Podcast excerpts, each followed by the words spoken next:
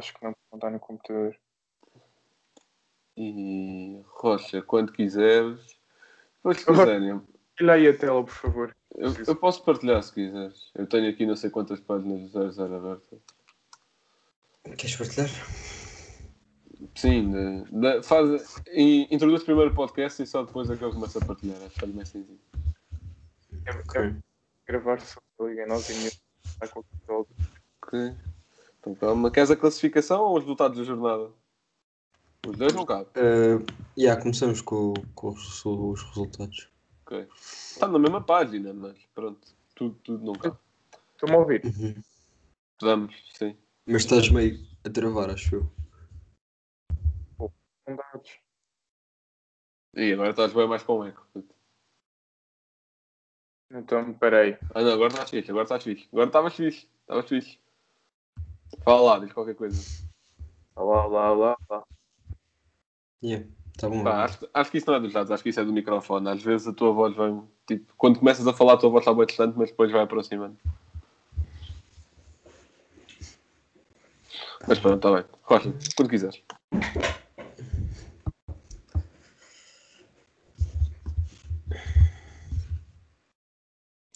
Olá a todos, sejam muito bem-vindos a mais um episódio do nosso podcast do Paninca.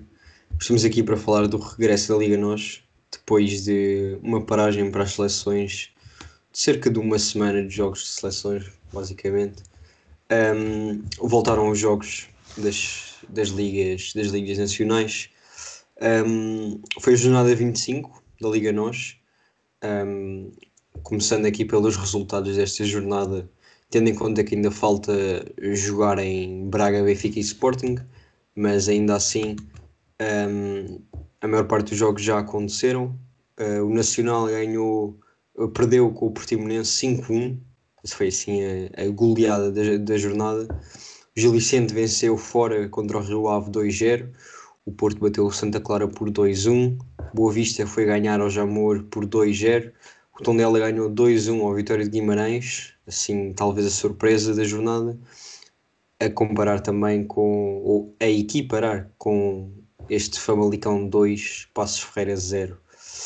Um, Rodrigo, posso começar por ti. Uh, que jogos é que destacas assim desta, desta jornada em que se pode considerar que houve ainda algumas surpresas? Uhum. Desde já, olá a todos. Uh, eu queria destacar aqui uh, um que tu já referiste, que era uma surpresa, que foi a vitória do Tondela em Guimarães, que consumou a saída de João Henriques como treinador do, do Vitória. Uh, por acaso, era algo que os adeptos do Guimarães já pediam há algum tempo, os resultados não estão a aparecer. Nos últimos 10 jogos, o Guimarães, se não me engano, fez cerca de 6 pontos sendo apenas um deles uma vitória, acho eu. Portanto, acho que foram duas vitórias. Uh, e é muito para uma equipa que ambiciona chegar a um lugar europeu que possa dar acesso à, à Liga Europa.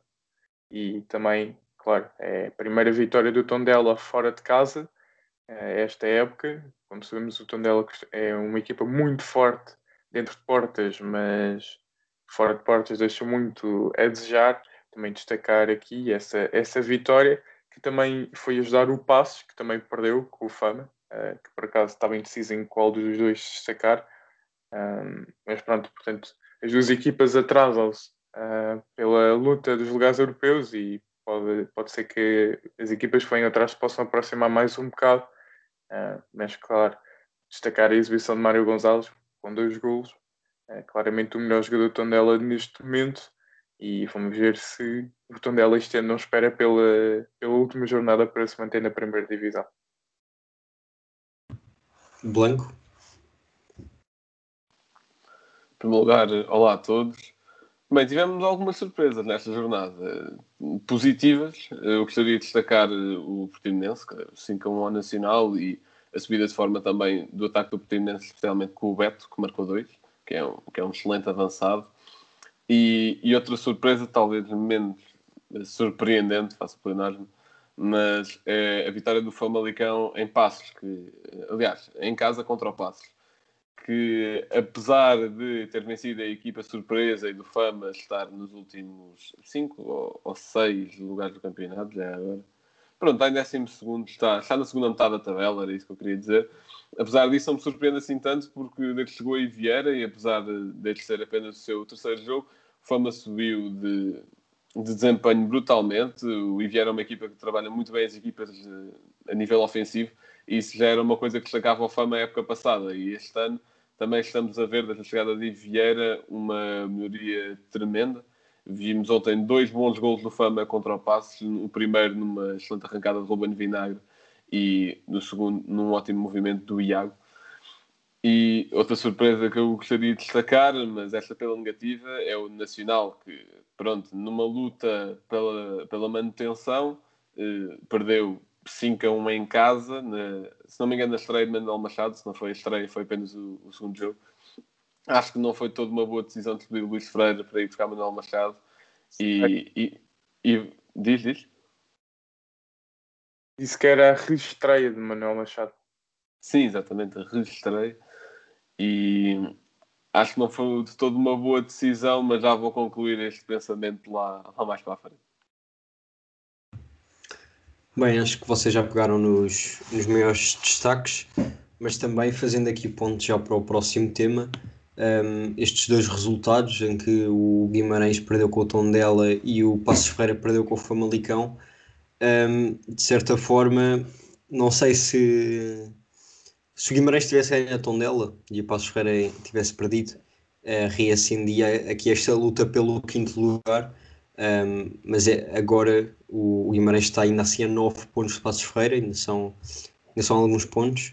Um, portanto, vai haver aqui uma, uma batalha até ao fim pelos lugares na, na Conference League. Digamos que os dois um, o quinto e sexto lugar dão direito a, a, isso. O Guimarães agora está apertado pelo Santa Clara e pelo Moreirense, ainda assim, estão os dois mais perto do Guimarães do que o Guimarães do Passos Ferreira. Um, o Passos Ferreira, eu diria que já tem um lugar assegurado na Europa. E outro aspecto que também era interessante de analisar, aí Blanco, posso começar por ti, é o facto de se o Braga ganhar a Taça de Portugal, o Passos Ferreira pode ir à Liga Europa e não à Conference League. Sim, exatamente. E no, se o Braga ganhar, fica, fica mais uma vaga aí para a Liga. Não sei até que ponto é que se o Benfica ganhar, qualificando-se para a Liga dos Campeões, o Benfica, claro. Uh, há hipótese disso não acontecer, não acredito, mas há uma hipótese. Uh, não sei até que ponto é que isso se calhar não vai para a Liga, mas pronto, uh, esse por nós por acaso não sou bem informado. Mas sim. Se o, estás a dizer se o Benfica ganhar a taça de Portugal? Sim, e se se qualificar para a Liga dos ou para a playoff da Liga dos Campeões. Ficar em terceiro.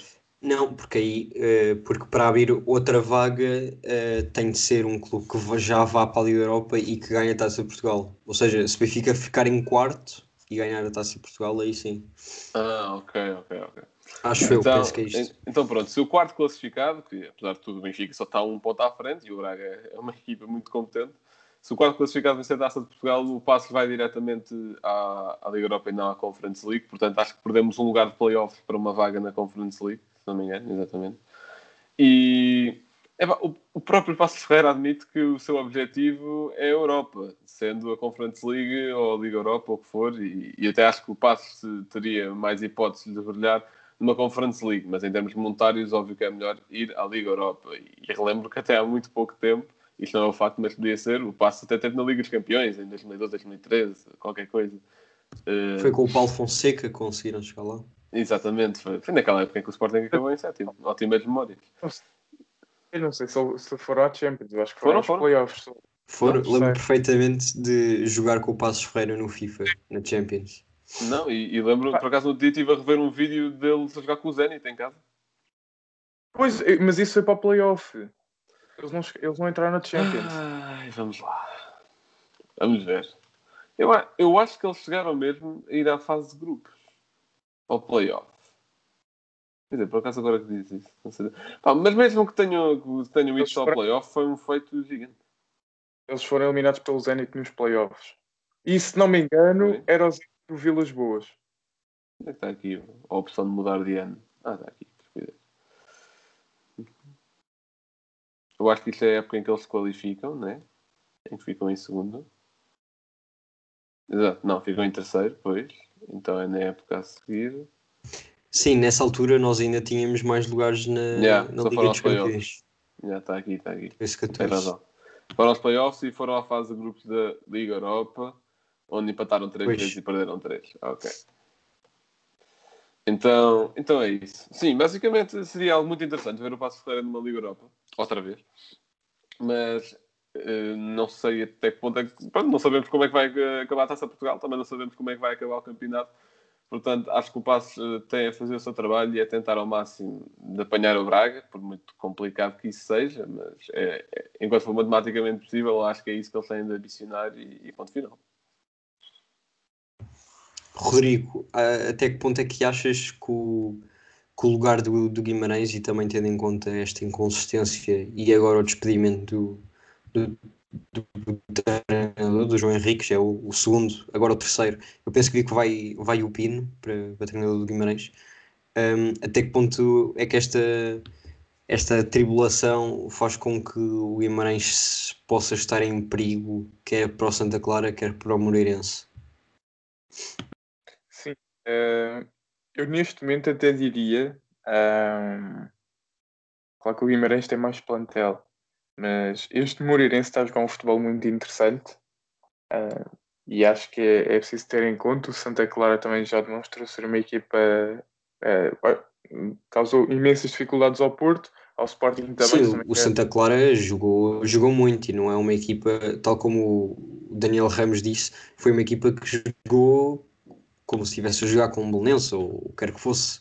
Eh, Eles não, não são uma equipa que se acanham e que ficam a jogar atrás, não.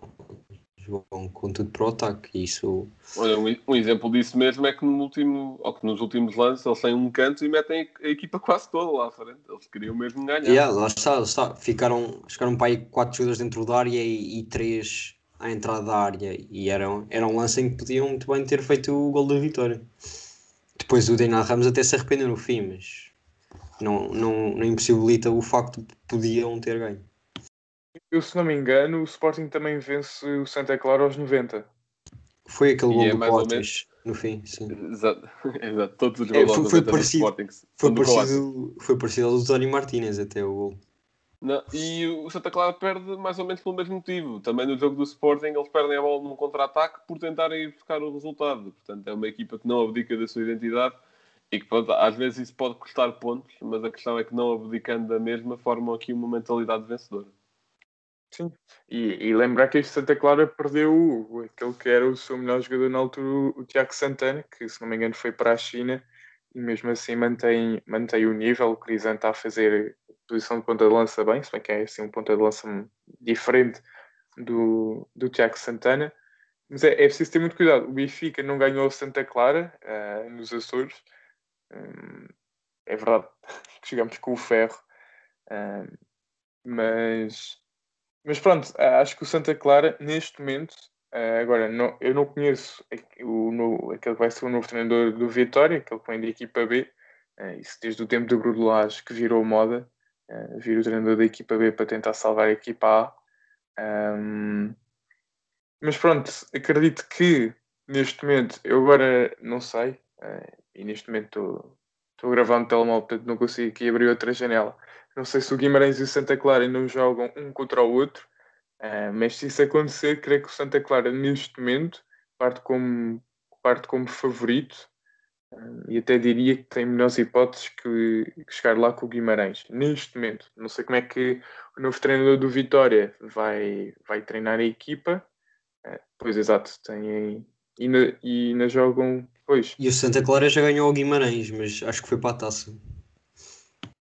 E o Guimarães tem um calendário muito complicado até ao final. E jogam ali também contra, contra o Moreirense. Ahm, o Guimarães deu 4-1. 4-1 para a Liga Nós. Ahm, Mas depois acho que perderam para, para a Taça de Portugal. Eles, foi assim, acho que foi uma sequência de jogos em que jogaram várias vezes com o Santa Clara. Está ali, está ali. Tiveram um jogo do Benfica no meio. é exato. mas sim. Mas pronto, eh, como podemos ver, uh, pedi ao Blanco para chegar um bocado para cima isto, para termos o calendário do Vitória. Eh, epá, é um calendário muito complicado. Joga contra o Portimonense, o Portimonense que está uh, num bom momento, causou muitas dificuldades ao Porto, onde só o Portimonense é que marcou no jogo do Porto. Um, joga com o Santa Clara, depois Porto, Nacional talvez o mais acessível até ao final do campeonato, Moreirense que de certa forma um confronto direto, uh, apanhou o fama do Ivieira, uh, o Marítimo que uh, eu, já gostava do Rui Velasquez quando treinava o Setúbal e, e acho que era o Belenenses na altura, nem era o Belenenses já. Uh, e acho que ele teve qualquer coisa no coração nessa altura. Uh, mas ele preparou muito bem as suas equipas, um, portanto também é ali um jogo complicado, ainda por cima na Madeira. Depois acabam com o Benfica, um, portanto tem um calendário muito complicado até ao final e, como se pode ver, nos últimos cinco jogos, quatro são derrotas, Portanto, acredito que o Santa Clara até pode ultrapassar este Vitória. E acho que o que Até lugar... digo mais, nos, nos últimos 10 jogos, uma vitória. Sim, foi, foi o que eu tinha dito há bocado. Eles fazem 6 pontos, não é? 6 pontos nos últimos 10 jogos. Uh... Boa, o Benfica está ali para o meio, claro.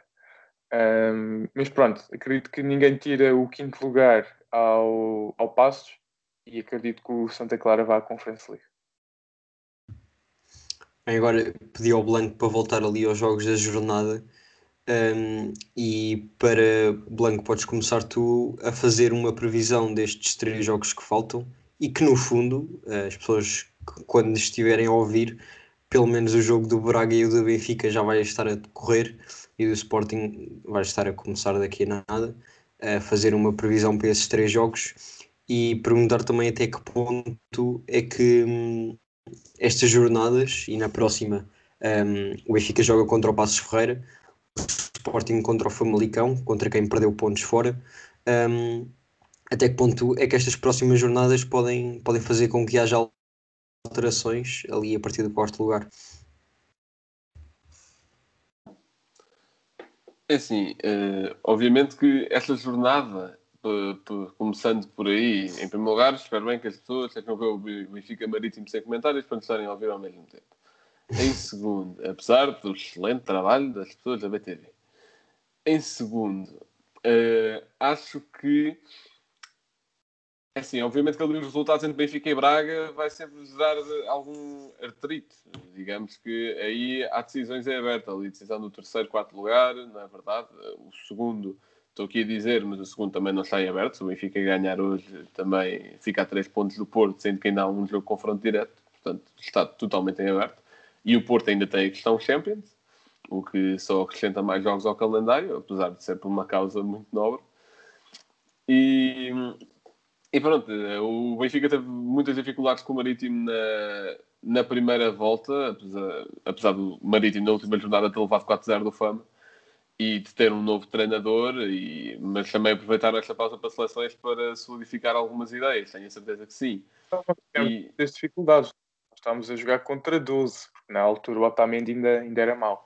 Mas não, tive, não um jogo mais difícil. Epá, e era isso, e diminuir o ritmo de jogo e tirar a bola para fora, não é verdade? Uh, era um estilo marítimo totalmente diferente. Obviamente que o marítimo, por uma razão ou por outra, também vai jogar sem o Rodrigo Pinho, que é algo que sempre que é o melhor jogador da equipa, portanto é algo que danifica sempre o estilo de jogo. Mas... Rodrigo, Rodrigo Pinho e Douglas Tanque contra o Passos Ferreira na próxima jornada. Contra, contra o Passos na próxima, yeah, yeah. Sim, mas, mas isso, eu acredito, eu, isso eu acredito que ele tenha sido só ele um bocado baseado no jogo de ontem.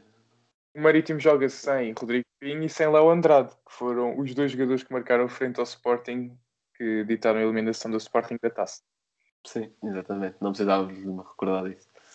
Mas, mas pronto, depois, relativamente ao jogo do Braga, o Farense é uma equipa que depende muito de Ryan Gold, como sabemos. Também agora a contratação do Beto na sua estreia uh, esteve bastante bem, portanto vamos ver o que é que podemos esperar deste Farense. Uh, acredito que possa causar dificuldades ao Braga, mas acredito que uh, os, uh, os jogadores Carlos Carvalhal consigam superar este desafio.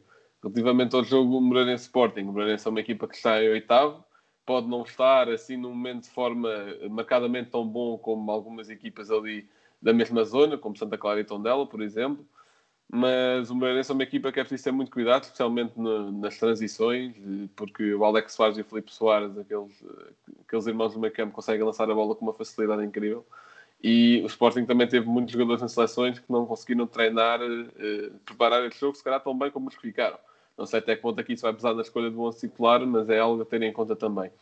Portanto, eu acho que eu acho que muitas de. Eu acho que as duas, três jornadas a seguir uma pausa de seleções é, pode ser para retomar a, equipa, retomar a equipa de forma ou algo assim, mas acho que como as equipas vão reagir é, esta pós-pausa de seleções, que teve três jogos, vai ser muito importante nas decisões tanto do segundo e terceiro lugar, como do primeiro também, como da luta pela manutenção, etc. Uh, bem, só também já passo para ti, Rodrigo, para pegar nesse, nesse aspecto da, da paragem das seleções. Uh, claro que isto tem a ver com o portar na Champions, é uma questão de calendário, mas a verdade é que ainda assim Benfica, Sporting e Braga já tiveram sorte em ter uh, os jogos na segunda-feira, porque os jogadores voltaram na quinta, o Porto, por exemplo, jogou no sábado e ainda assim ainda foram mais dias. Mas Rodrigo, as tuas previsões para estes jogos? Bem, eu não tenho tido, não tenho eh, nada a ter muita sorte com as minhas previsões, até porque disse que o Sporting acabaria em quinto este ano, uh, porque achava que o Boa Vista ia fazer uma época de lutar pelo título, uh, e o Benfica achava, acreditei na, naquilo que todos os benfiquistas acreditaram nas palavras de JJ, que ia jogar o triplo, uh, achava que o Porto também ia estar mais forte, um, portanto, não é muito forte em termos de previsões. Previsões para mim é mais da Champions, portanto Contei com o Porto na final da Champions e o City também. Um, mas bem, tu aqui jogos complicados. Uh, o Benfica perdeu pontos em Faro. Uh, o Braga. Uh, não sei se o Braga teve jogadores nas seleções, agora não me recordo. Deve ter tido talvez o Sporar. Sim, não teve, teve muitos, Abel, teve, teve o Abel Ruiz no Sub-21 de Espanha também. Portanto, mas acredito que o Braga consiga ganhar com dificuldades uh, frente ao Farense, ainda por cima, agora como o Blanco referiu, o Beto chegou lá. Uh, eu, eu, sinceramente não percebi. Não sei se o, o Rafael Defendi teve uma lesão grave. Porque acho que o é, Rafael... lesionou-se e não joga até o fim da época e o Farense foi buscar o Beto, que estava no Leixões. Portanto, sim, uh, uma muito boa decisão por parte do por parte do Farense Uh, vamos ver. O Porto também teve dificuldades uh, frente ao Farense, se bem me recordo, até levaram uma bola, acho que foi duas bolas à barra no mesmo lance e a bola fica ali a pingar na linha e ninguém a mete lá dentro. Portanto, não sei se o Sporting já jogou em Faro, mas também é a equipa B, portanto, espera-se algumas facilidades acrescidas. Um, mas acredito a equipa que o Braga... B a quem, nós, a quem nós ganhámos aos 90, é isso, essa equipa B. Não, mas ganhar aos 90 ganham a qualquer um, não é? Uh, já começa a ser. Também é verdade. Uh, portanto, acredito que o Braga passa em Faro. O Benfica estou com muito medo. Uh, vamos ver. Vamos ver. Se, não houver, se não tivesse havido a pausa para as seleções, não que o Benfica tenha levado muita gente, acredito que o Benfica ganhasse com alguma tranquilidade. Tendo havido esta pausa e sem jogos, já estou mais uma vez receoso mas acredito que possa ganhar com, com algumas dificuldades. O Sporting há de arranjar uma maneira qualquer de ganhar. Bem, passando agora para o fim da tabela uh, e fazer também aqui uma, uma previsão rápida. Nestes últimos lugares, o Nacional está em último com 21 pontos, tal como o Marítimo, uh, e o Forense apenas com mais um ponto um, ehm, tem, está no 16 lugar. Mas o Forense e o Marítimo com menos um jogo Blanco. Eu diria que o Farense é claramente destas equipas a que joga melhor. O Marítimo pode ter sido afetado, se calhar, um pouco com, com o Lito Vidigal e com o futebol que, que jogava antes. Um, mas até que ponto é que podem haver mudanças? E nós, há uns tempos, quando fizemos o outro keep-up da Liga Nós, o Boa Vista ainda estava nesta zona de, de promoção e nós até dissemos que, tendo em conta que era uma das, daquelas equipas nós achávamos que ia ser da sur a surpresa. Um, não deveriam estar ali, a verdade é que já saíram, mas podem lá voltar, se o Marítimo ganhar ao Benfica ou, ou o Farense também ganhar. Ou contra quem que Contra o Braga. Mas o que é que achas que, que ainda pode acontecer nessa zona de despromoção? Então, esta zona de promoção, se calhar, é a luta mais emocionante neste campeonato, não é verdade? Já tivemos aqui uh, muitas saídas e muitas reentradas naquela zona de promoção. Agora cá mais um lugar para descer naquele playoff, que também vai ser um jogo bastante interessante com o terceiro classificado da, da segunda liga, que também está ali uma luta bastante interessante para ver quem é que fica com o segundo, terceiro e quarto lugar. Mas, mas nesta zona eu acho que acredito que o Nacional vai descer e se já tinha as minhas dúvidas, acho que este jogo que o Portimonense confirmou. Acho que, acho que não é que o futebol de Manuel Machado vão conseguir assegurar a manutenção, por muito experiente que esse treinador seja, eu tenho muito respeito por ele e pelo seu trabalho.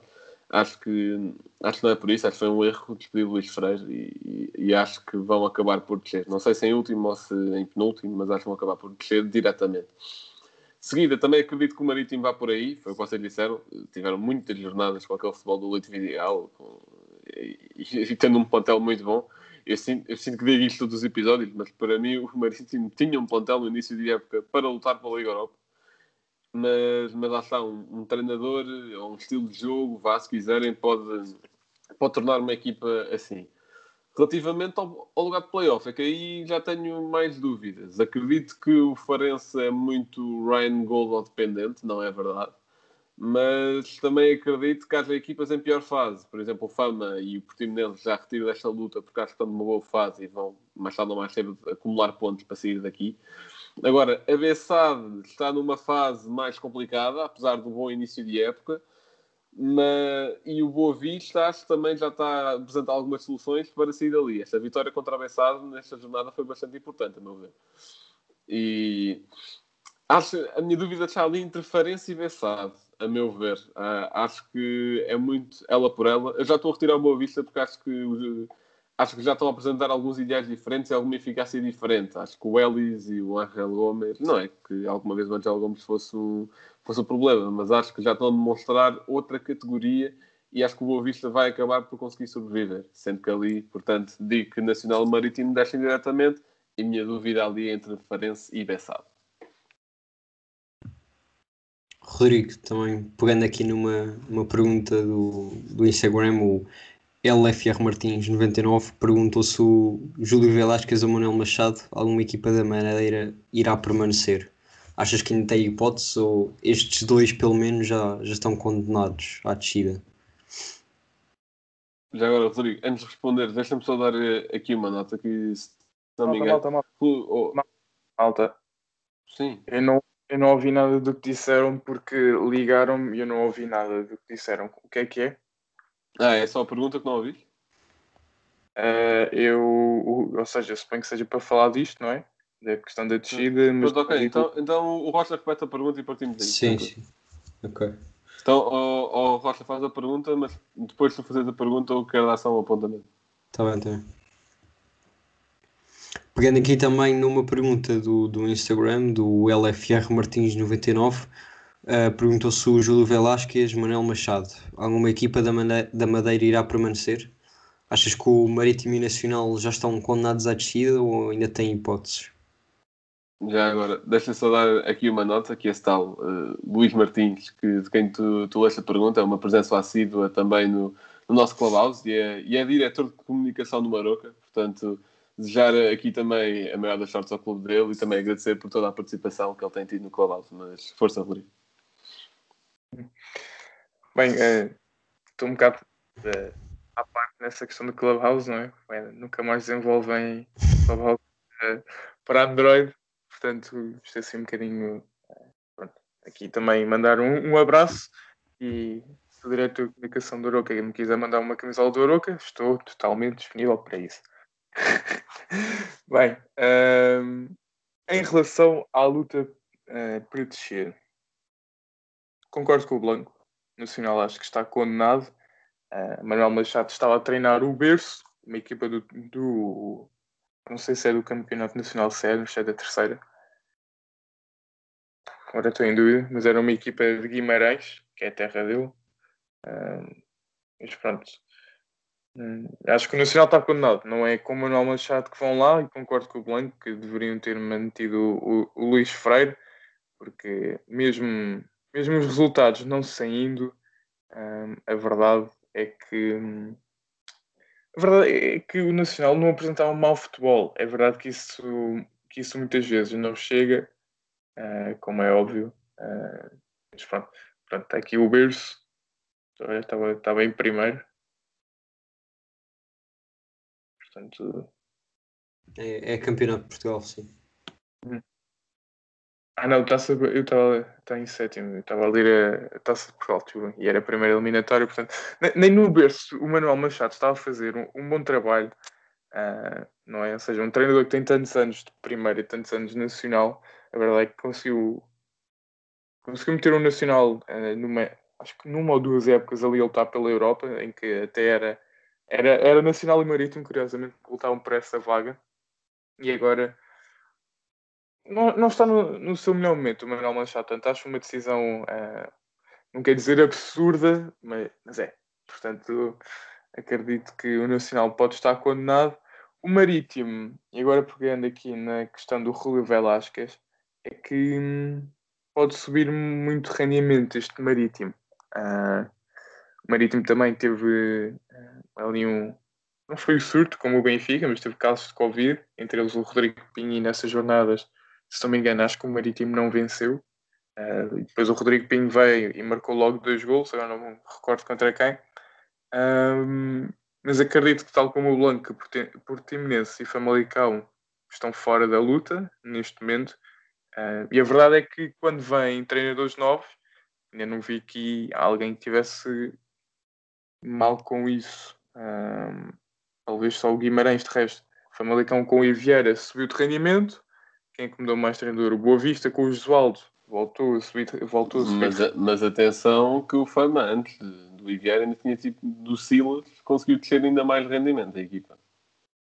Sim, mas eu estou a falar de, de... Não vou insultar o Silas, é... mas pronto, não, não fazer um bom trabalho com o Famalicão, com o plantel que eles têm, é, é um absurdo para mim. Um, agora, o Farense, que o Jorge Costa acho que também melhorou, Uh, não da maneira como Boa Vista ou, ou o Famalicão melhoraram, mas teve as suas melhorias, portanto é que a Bessada é muito forte em casa. Eu não sei quantos mais jogos eles têm em casa, mas eles são muito fortes em casa. E mesmo mas assim é que... perderam com Boa Vista. Sim, sim, sim. Mas eu, obviamente, há sempre aquele sentimento de que a cabeça deixa, não é? Por ser, por ser a e não ser o Belenenses. Um, jogo com o Marítimo em casa, Sporting fora. Portanto, também tem um campeonato complicado. Acabam no Dragão. Um, eu, por este calendário. Nano vai com a pica toda. Nada, marca 5 gols e dá 10 assistências nesse jogo. Um, mas acredito que possa descer uh, o Farense. O Farense com descida direta e a Bessade vai a playoffs e dependendo de quem é o adversário pode ser ou não. Acredito que o Marítimo com o Rui Velasquez consiga melhorar, mas espero que não seja já os que enfrentam o Benfica. Comecem depois.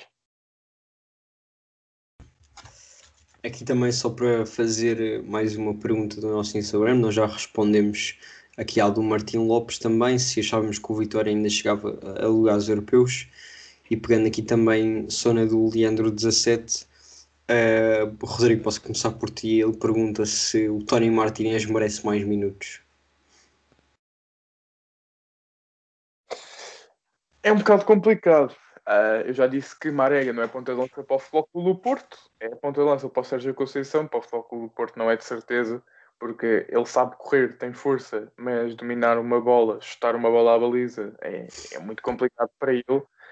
Um, eu, eu diria que ele era um ótimo jogador para, ali para os anos 50, 60, porque se és forte, tens, tens velocidade, és ótimo para essa época. Mas eu acho que o Porto não deve renovar com o Marega.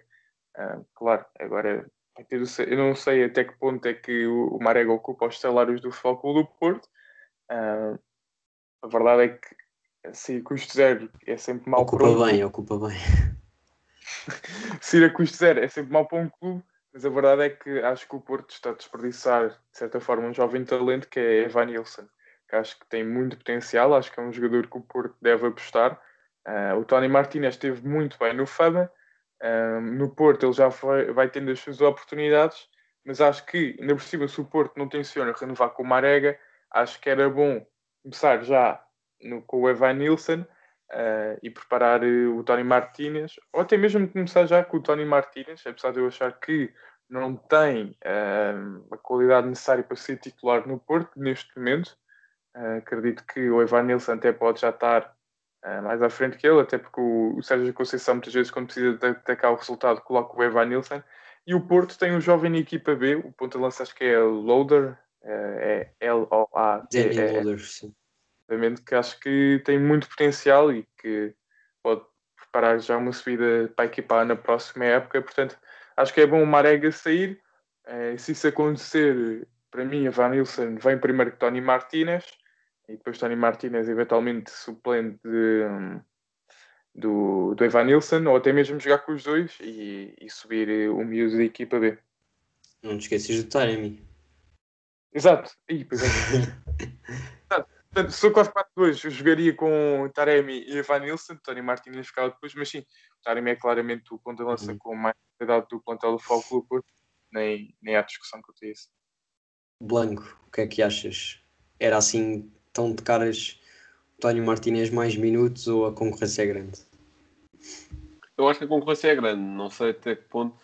Se bem que também, é assim, eu acho que a concorrência é grande, só que eu também acho que ele merece mais minutos, em primeiro lugar porque deve vir moralizado, não é verdade? Ganhar uma vitória com um gol dele aos 95 acho que é sempre algo importante. Não, atenção, não estou a dizer apostar já nele contra o Chelsea, vamos atirá-lo já às feras e se tiver uma má exibição queimá-lo logo. Não, não, acho que não é assim mas também é importante, lá está, a Marega não é assim o mais tecnicista, apesar de ser bastante útil este sistema do Sérgio Conceição. E também referir que o Taremi está na maior seca da sua carreira, nove jogos seguidos entre clube e seleção sem marcar nenhum golo. O que também, apesar de, de toda a qualidade que tem o Taremi, não, não, não nem quero nem pegar por aí, mas uh, São é muitos falhanços em frente à baliza.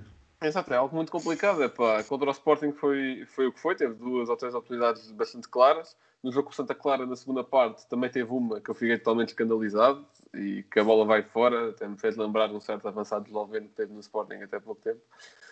E. Uh, epá, Ou até acho... ia mais longe e diria um certo jogador costa-ricano que esteve no Sporting. Está bem, mas a bola do Taremi ainda estava no ar, pá, ainda era mais difícil. Mas. E apesar de tudo, a função do Brian Ruiz já não marcar gols. Mas continuando. Epá, eu acho que faz sentido dar uma oportunidade ao Tony Martínez, mas num jogo de liga. Não vamos já tirar lá férias num jogo de Liga dos Campeões. Apesar de ele ter sido um dos que ficou cá a treinar com a equipa, enquanto que Taremi e. Não sei, o Marega deve ter ido à seleção se a seleção jogou. Não sei se o Mali jogou ou não. Acho que foi, mas foram só, foram só amigáveis. Isso também acaba por desgastar um pouco. E o Sérgio Conceição queixou-se disso até do caso do Corona. Foi jogar dois amigáveis, chegou cá todo, todo partido e não foi para nada, basicamente. Ah, pois, mas sim, claro. Eu também eu defendo que se deva dar mais minutos ao Evan Nilsson. acho que Evan Nilsson, óbvio que foi convocado à equipa B, porque a equipa B do Porto está numa situação crítica e é preciso uh, atingir a manutenção, eu percebo isso. Mas não é avançado passar a jogar pela equipa B do Porto em condições normais. Portanto, acho que acho que o Tony Martínez merece sim mais oportunidades e acho que se há momento é este, mas não num jogo com, contra o Chelsea já. Acho que num jogo de Liga Nós. Uhum. Bem, e já a chegar ao fim, passamos para o, para o último tópico. Uh, Qual é posso... a sua opinião sobre Martínez? Ah, é, é assim. Eu sinceramente achava de, desde o início, quando, quando o contratámos, achava que ia ser melhor do que quando ele começou a jogar. Mas acho que tem vindo a melhorar e tanto o Tony Martínez como o Evan Nilsson acho que o, têm sido bem aproveitados pelo Folha na equipa B, assim de vez em quando, e acho que, que lhes faz bem. O Evanilson até quando marcou na equipa B recebeu uma mensagem do Otávio a dizer hum, que ele próprio quando chegou ao Porto também fez vários jogos pela equipa B e só depois é conseguiu subir à equipa A e eu acho que isso só lhes faz é bem, são jogadores jovens uh, e o Porto tem jogadores na equipa B com muita qualidade e portanto vão lá aprender bastante, não, não vão só ensinar. Portanto, acho que eles com, o seu tempo vão acabar por ter, por ter as suas oportunidades e para a próxima época diria que esta é a última do Marega, portanto, para a próxima acredito que ainda terão mais. Um, mas passando aqui para o último tópico, Rodrigo, posso começar por ti. Um, Pedia-te para destacares um, uma equipa surpresa um, e o teu, vá, dois jogadores que também te têm surpreendido na, na Liga Nós. Bem, uh, equipa surpresa. Acho que vou pela negativa. Uh, poderia colocar o Benfica, mas acho que já bati no Benfica o suficiente ao longo de, dos episódios. Não que o Benfica uh, mereça, de, não que o Benfica mereça carinho neste momento, uh, longe disso. Estar em terceiro com um investimento de 100 milhões é para ir atrás deles, a bater com um pau, não é, JJ? mas eles já têm muitos traumas disso, portanto vamos deixar o homem em paz. Eu diria Rio Ave, claramente. É uma equipa com um plantel muito bom, recheado de muitos jogadores. É, Carlos Mané, é, um plantel recheado de muitos jogadores, claro. É, um plantel recheado de jogadores de muita qualidade, com Carlos Mané, o Chico Geraldes, Borevkovic, o Kizek farta-se defender, Nelson Monte também muito bom. E é triste ver o Rio Ave em 11 primeiro. uma equipa que quase eliminou o Milan nos playoffs de acesso à Liga Europa, que teve ali até à última, Uh, e agora está em 11 na Liga Nós, atrás do Gil Vicente, que eu apontaria como um dos principais candidatos à descida. Um, é, é, um bocado triste estar a ver ali o Rio Ave. Uh, é muito complicado chegar na Europa, mas é, é totalmente fazível ficar no, na parte de cima da tabela. Um, espero, espero que melhorem. Acho que têm plantel para fazer eh, muito mais. Uh, vamos ver, vamos ver se, se melhoram. Queres que diga já os dois jogadores? Não. Ô Rodrigo, deixa-me só dar-te a nota que te esqueceste de mencionar Rafael Camacho. Sim, também. Eu digo jogadores de muita qualidade. É verdade que o Camacho lá está a jogar melhor. Mas... Sim, sim, está a jogar melhor do que no Sporting. Mas diz, diz sim, diz dois, dois jogadores para destacar.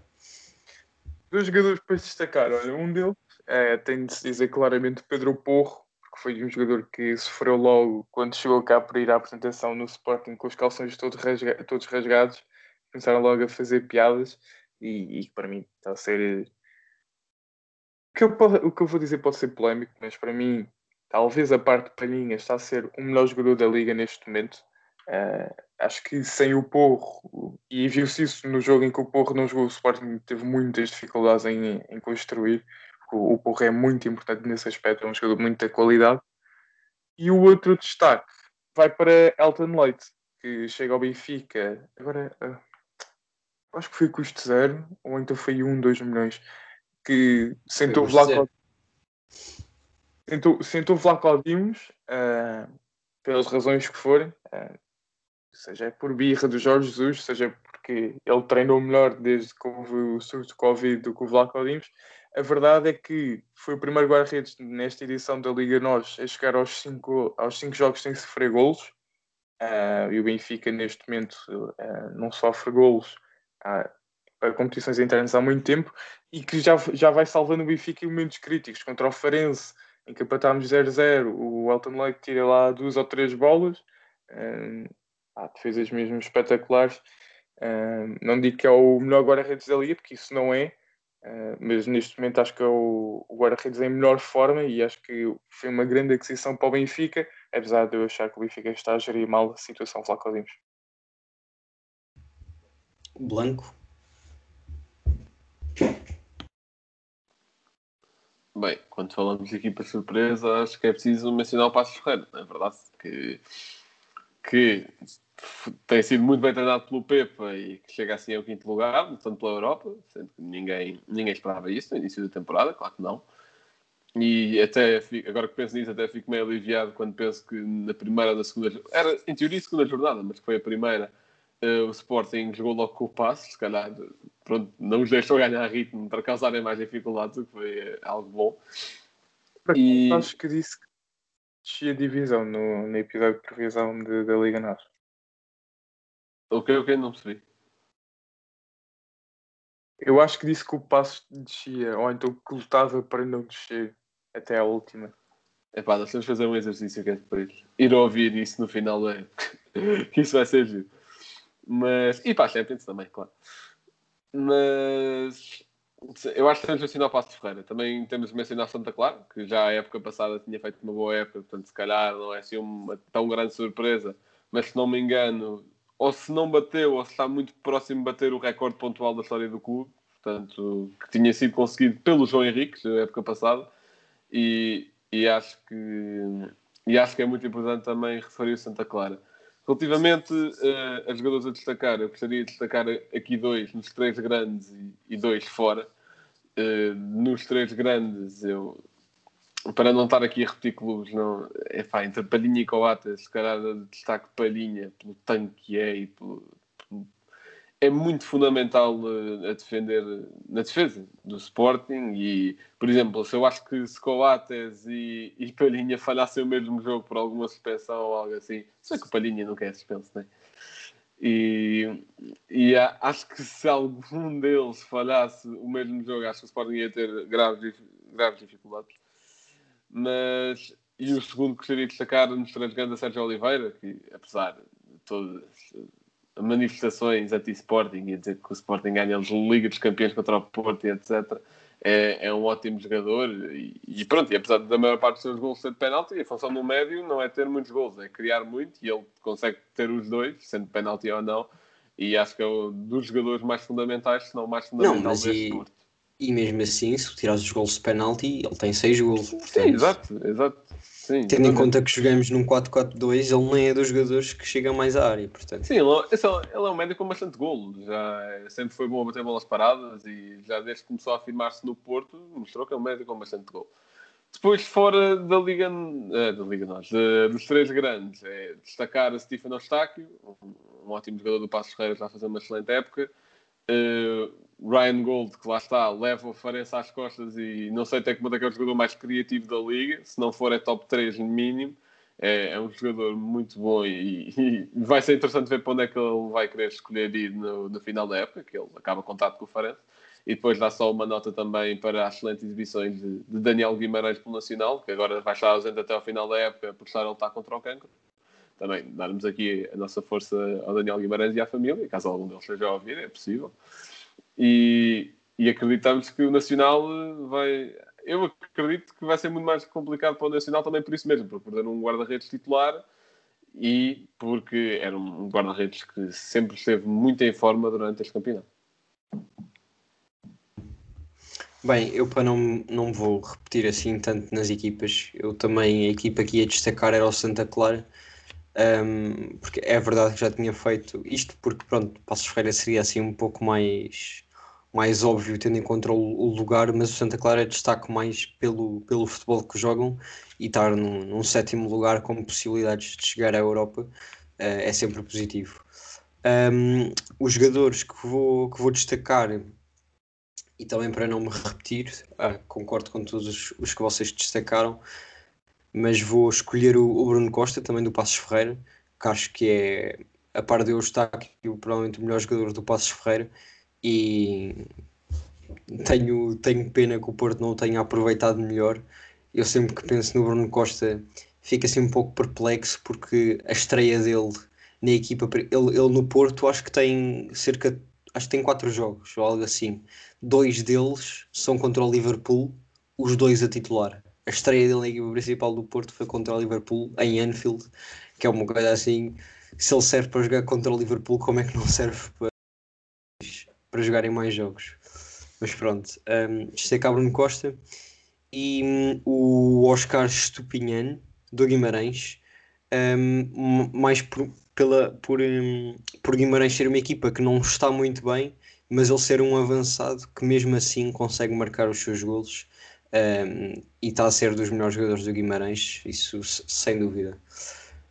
Um, fazer aqui também, se calhar, uma menção honrosa e também, embora já tenha sido falado, uh, acho que acaba por ser a surpresa do campeonato e vou concordar com o Rosário, que é o Porro, porque foi um jogador que realmente, quando chegou, uh, ninguém imaginava que ele, que ele poderia, poderia, jogar assim. E, e, acho que no início do campeonato eu ainda tinha as minhas dúvidas. Um, no que toca à luta de melhores laterais esquerdos, mas o Zaidu infelizmente tem vindo a decrescer, principalmente na parte defensiva, e portanto acho que o Porro é o melhor lateral esquerdo do, do campeonato. Porro é lateral direito. Direito. Ai, ai lateral direito. lateral esquerdo é Nuno Mendes. Mantenho, mantenho o, o, o statement de melhor. Está a dormir, Olha, Rocha. Já, já que vocês deram aí o, a nota de jogadores fora do, os três grandes, não é? Uh, felizmente o Benfica já ultrapassou o Braga, senão tinha de ir buscar Diogo Gonçalves, porque acho que agora a jogar lateral direito, finalmente o Gilberto foi para o banco. Uh, não percebo. Uh, acho que o Brasil, no Brasil, há uma falta de laterais direitos, pensei que ele era o melhor do Brasil. Coitadinhos. Mas pronto. Uh, tem lá o Gabriel Menina, não sei como é que o Jorge Jesus não o viu, mas pronto. Uh, fora dos três grandes, queria destacar claramente, isto vai ser um bocado óbvio, mas pronto, o Almusrati, que vamos ver se para o ano vem para o Benfica. Agora, uh, até que ponto é que isso é bom para o Benfica, sabendo que ele não fala português nem inglês, portanto, comunicação com o JJ uh, é muito complicada e não há ninguém ali que fale, livre. Mas deixa estar com o JJ, o JJ também não fala nem português nem inglês. Pois não, mas a, a lista, agora eu, acho que o Weigl, pelo que eu gostei, está a servir de tradutor para o Waldschmidt. Uh, portanto, é preciso ir buscar um tradutor líbio, hum, entre português e líbio. Uh, mas pronto, vamos ver. Depois, destacar um, Carlos Mané. Porquê? É verdade que o Rio Ave está muito em baixo, mas eu vi no outro dia uh, uma estatística que eu acho que ele tinha ele está ligado a acho que era quase 50% dos gols do Rio Ave. Portanto, quando tu tens isso numa equipa que está muito fraca, claramente tens de ser destacado. E, e este era jogador para o Carlos Carvalhal ir buscar para o Braga. E no Braga, por exemplo, à semelhança daquilo que ele fez com, com o Piazon, ou até mesmo com o Muserati, que foi ir buscá-los ao Rio Ave e, e transformá-los nos jogadores que são hoje, principalmente o Muserati e o Piazon, que também está a crescer imenso no Braga. É, já, ia, já ia fazendo boas épocas no Rio Ave mas no Braga está a dar o famoso estouro, uh, principalmente aquele estouro que mandou contra o Porto, livre direto. Uh, mas pronto, acho que são assim os, os meus destaques fora do, dos três grandes.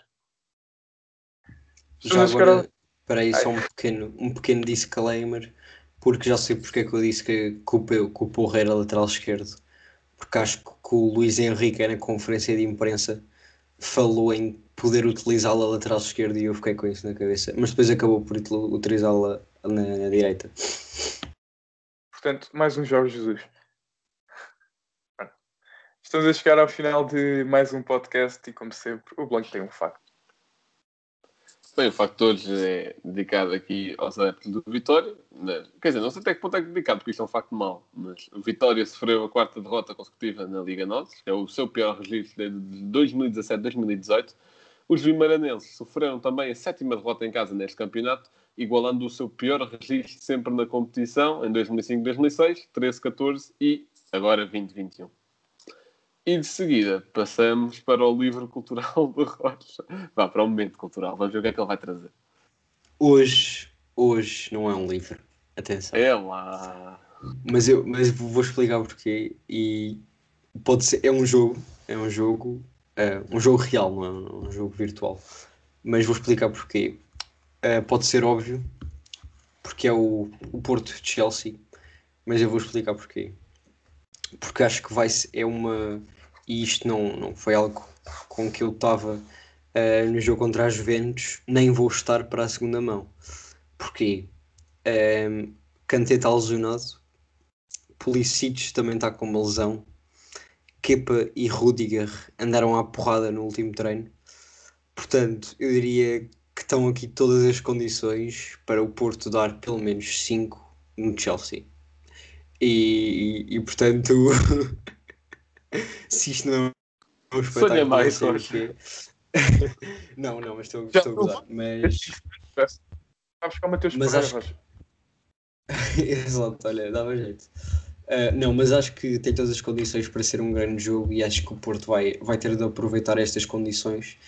E, e, e era o que tu estavas a dizer, falando de Mateus Pereira, o West Bromwich mostrou bastante bem que o Chelsea tem fragilidades Uh, e sem estes jogadores, pelo menos o Kanté e o Pulisic, o, o Rodrigo Rio Kepa é um de jogar, mas mesmo a instabilidade também é um fator a ser explorado. Uh, e portanto, mas fica, fica a minha recomendação. Quarta-feira às 8 da noite, acho que vai ser um grande jogo. Portanto, e Rodrigo. Já agora, calma, calma, já agora, sim, Rocha, até, até devia ser tu a destacar isto, mas não sei se viste ou não. Já agora destacar o anúncio da Eleven Sports a anunciar o, o jogo ah, do Porto contra o Chelsea. Vi, vi, Pá, não, que, é algo, que é algo que até eu que não aprecio particularmente o Futebol Clube do Porto, é, arrepia, arrepia, arrepia. É verdade, é verdade. Grande Eleven. Rodrigo, o teu emplastro de hoje. Uh, agora também, pegando só naquilo que o Rocha disse, já que o Chelsea está a viver esta instabilidade, é só ir lá o Pep provocar alguém uh, e pronto, acho que aí o Porto ganha o jogo. Mas bem, o emplastro, uh, eu fui buscar. Eu pensei no, no Rami, que está no Boa Vista, porque a verdade é que ele ainda só fez 13 jogos. E sabem que ele é um campeão do mundo. E fazer apenas 13 jogos neste Boa Vista moribundo um, é um bocado triste. Uh, é verdade, é, é, que ele se lesiona muito. Eu, se não me engano, ele contra o Porto lesionou-se.